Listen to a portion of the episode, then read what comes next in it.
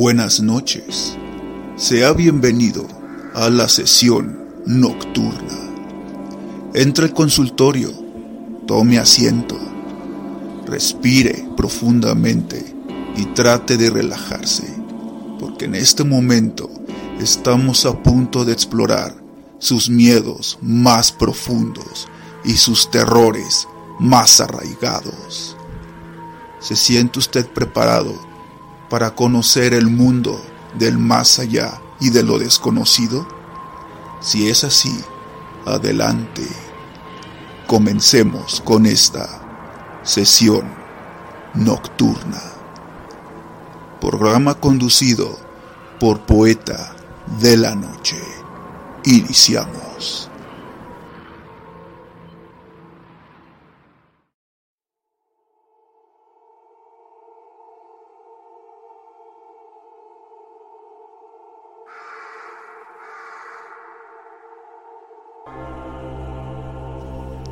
Los que me leen se encontrarán todavía entre los vivos.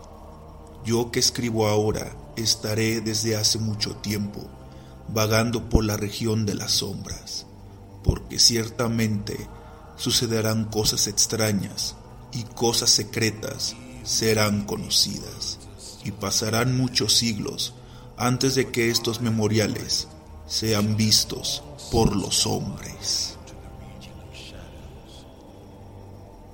La frase que usted acaba de escuchar proviene del relato escrito por el autor de terror clásico Edgar Allan Poe, publicado en septiembre de 1835. El relato es narrado por un personaje que murió tiempo atrás, pero dejó un mensaje escrito en una puerta de hierro. Junto con otros hombres, se refugian de la peste en un palacio a puerta cerrada. Creyendo que han burlado la muerte, celebran una orgía hasta que una sombra ha entrado en el lugar y ha acabado con ellos. La sombra representa la muerte y el narrador advierte este mensaje a los vivos que leerán su mensaje. Todo el texto es el mensaje de alguien que ya murió Comencemos esta sesión nocturna con la siguiente pregunta. ¿Usted estaría dispuesto a recibir un mensaje de los muertos? De esta manera llegamos al tema del espiritismo.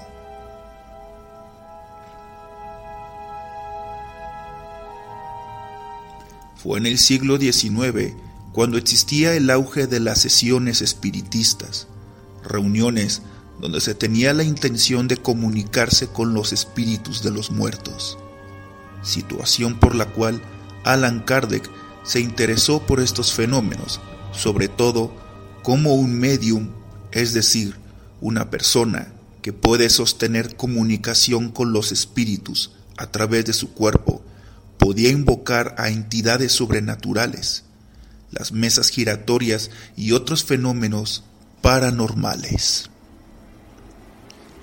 En 1854 inició sus estudios y no sería hasta que en 1857 publicó su primer libro sobre tratado de la naturaleza de los espíritus, titulado El mundo de los espíritus. Gracias a sus textos surge el término que ha influenciado a tanto figuras literarias como investigadores y en muchas disciplinas. El espiritismo, el cual se caracteriza por ser una disciplina enfocada al estudio de los muertos, tanto en su naturaleza como en su destino. Los estudios explican la existencia inmaterial del ser humano como un ente descarnado, y de acuerdo a sus virtudes es como se le depara su destino. La creencia en Dios forma parte de la disciplina del espiritismo, solo que a diferencia del cristianismo, Dios no posee un papel de juez y tampoco influencia en la vida de los hombres, puesto que Kardec argumenta que los espíritus tienen un libre albedrío y solo ellos tienen la conciencia de tomar las decisiones sobre sus actos. En este tratado Dios no impone castigos o da premios, sino que eso solo lo ejecutan los espíritus. Además se propone que los entes están dotados de inteligencia y son creados a la perfección, pero pueden entrar en conflicto por la cuestión de que el espíritu puede tomar acciones que lo pueden perjudicar y provocar después de la muerte, tener que reencarnar para tener que remediar ese error. La disciplina de Kardec influenció para que otros grupos organizaran sus escuelas de pensamiento, ya que el espiritismo estaba construido con bases filosóficas. Hubo figuras reconocidas en el ámbito social por seguir la doctrina del espiritismo. En el caso de México, tenemos a Francisco y Madero, que se consideraba una especie de medium y tendía a llevar a cabo la escritura automática. Es decir, era poseído y escribía mensajes del más allá sin estar consciente de este acto. En el mundo de la literatura estaba Arthur Conan Doyle, famoso por crear al personaje literario del detective Sherlock Holmes. Él también creía en la existencia después de la muerte. El espiritismo nos plantea nuestra propia existencia, pues creer en los espíritus es considerar una extensión de la vida después de la muerte. Además contribuye a disminuir la angustia de que después de la vida no haya nada, como una forma de resistirse a ser olvidados.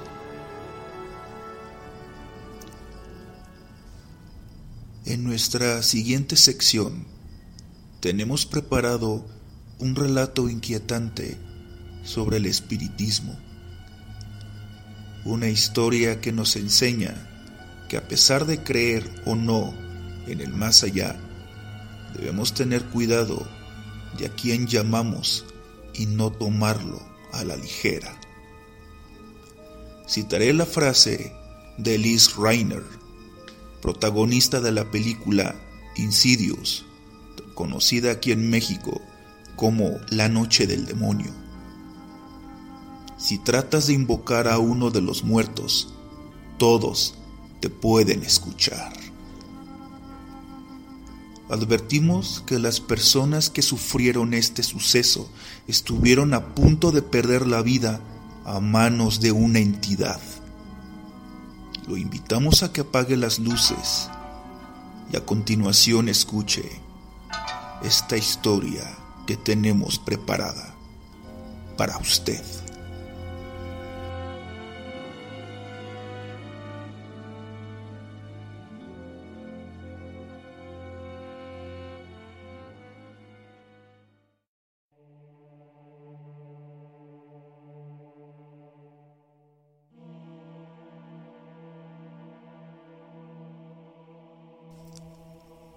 Germán, Germán, dame un bálsamo y un crucifijo. Hay algo que no debe pasar. Gritó uno de los miembros de la congregación. ¿Qué sucede? respondió mi esposo intrigado por la extraña presencia en la casa donde vivimos desde que nos casamos. Se siente un alma errante. No fue necesario esperar mucho tiempo. Flotando en la sala, la silueta ennegrecida de un monje o un ser con vestimentas amplias recorrió algunos metros para desaparecer ante la vista incrédula de los dos. Por muchos años, la casa que habitamos fue un templo espiritista, motivo más que suficiente para que parte de esa energía aún permanezca en los muros de nuestro hogar. Por fortuna, los dos tenemos la aptitud de mirar lo que el resto de las personas no puede. Contamos con la capacidad de expulsar a entes maléficos cuando quieren tomar posesión de un cuerpo humano, o bien servimos como receptores de seres de luz que necesitan comunicar algo a sus familiares. Era una especie de monje. Flotó por toda la sala y desapareció. Contó mientras cenábamos. ¿Y no pudiste enterarte de lo que quiere? Le pregunté desconcertada. No. Levantamos oración y rociamos bálsamo. Espero que con eso ya no vuelva a aparecerse. Respondió y suspiró. Este tipo de fenómenos no son nuevos para nosotros. Le hemos perdido el miedo a varios tipos de energías que vagan por nuestro mundo. Sin embargo, hay otras entidades maléficas que al parecer su único fin es atormentar a los vivos. Cierta noche, terminamos de cenar y caminamos a la recámara para dormir. Pero, de manera intempestiva, el ambiente se enrareció. Una fuerte presencia nuevamente se apoderó del cuarto. Virgen Santísima, ayuda a esa alma a que descanse en paz. Dale el perdón eterno para que se vaya al lugar a donde pertenece. Empecé a orar en voz baja. ¿Sentiste lo mismo que yo? preguntó Germán, quien comenzaba a tener un fuerte escalofrío. Claro que sí, lo puedo percibir, respondió mirando cómo su cuerpo temblaba. Vamos a levantar oración, ordenó con voz trémula y un tanto cortada. Elevamos oraciones para que ese ente, que al parecer era muy poderoso, nos dejara en paz. Sin motivo aparente, mi perro comenzó a ladrar de manera desesperada mientras rascaba la puerta de la entrada. Algo le pasa al perro. Caminé hacia el cerrojo y lo dejé pasar. Recuerda que los animales son más sensibles a estas manifestaciones, respondió hablando cada vez más lento. Apenas estuve enfrente al animal, este se levantó en sus patas traseras y me lamió las manos. De nuevo, nuestro entorno se mostró denso, pesado, con un ligero olor a flores marchitas y a humedad. ¿Qué puedes ver? Exclamé al percatarme que nuestra mascota ladraba de manera intensa. Soltaba mordidas a diestra y siniestra, algo que no podíamos ver en ese momento. En un instante tuve la impresión de que el perro había localizado a su presa. Gruñó acorralando a un enemigo invisible, hasta que esa fuerza fue más poderosa y lo hizo aullar y correr al otro lado de la casa. Pensé que todo había terminado. Volví a la recámara con Germán y éste dormía profundamente. Traté de olvidar todo y decidí prender la televisión y distraerme por un momento.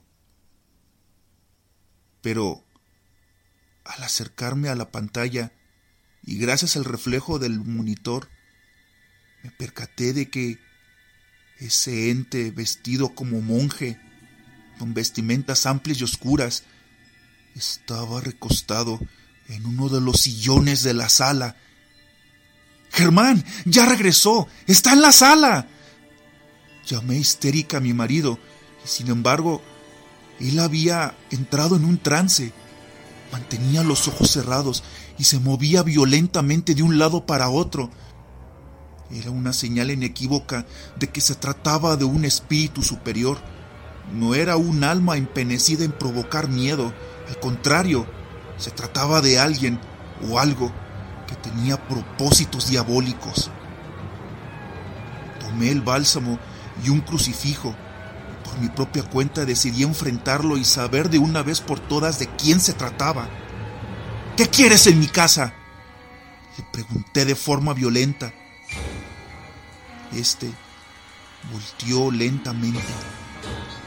Emitía temibles sonidos que parecía una risa hueca y misteriosa. Se burlaba de mí.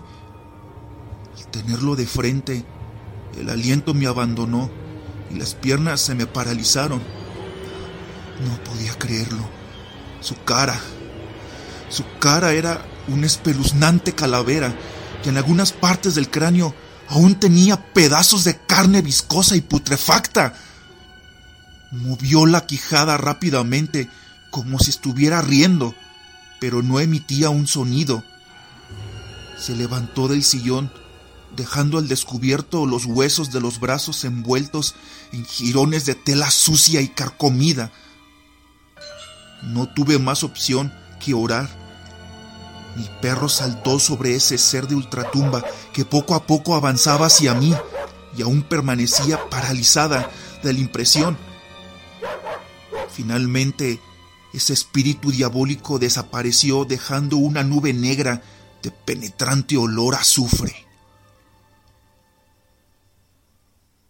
Al día siguiente, nuestra mascota comenzó con fuertes convulsiones y ataques, y finalmente, y por desgracia, murió en medio de dolores y agudos quejidos. En la congregación me dijeron que ese ente venía por mí o por mi esposo, pero mi fiel perro decidió tomar nuestro lugar para ir al viaje sin retorno.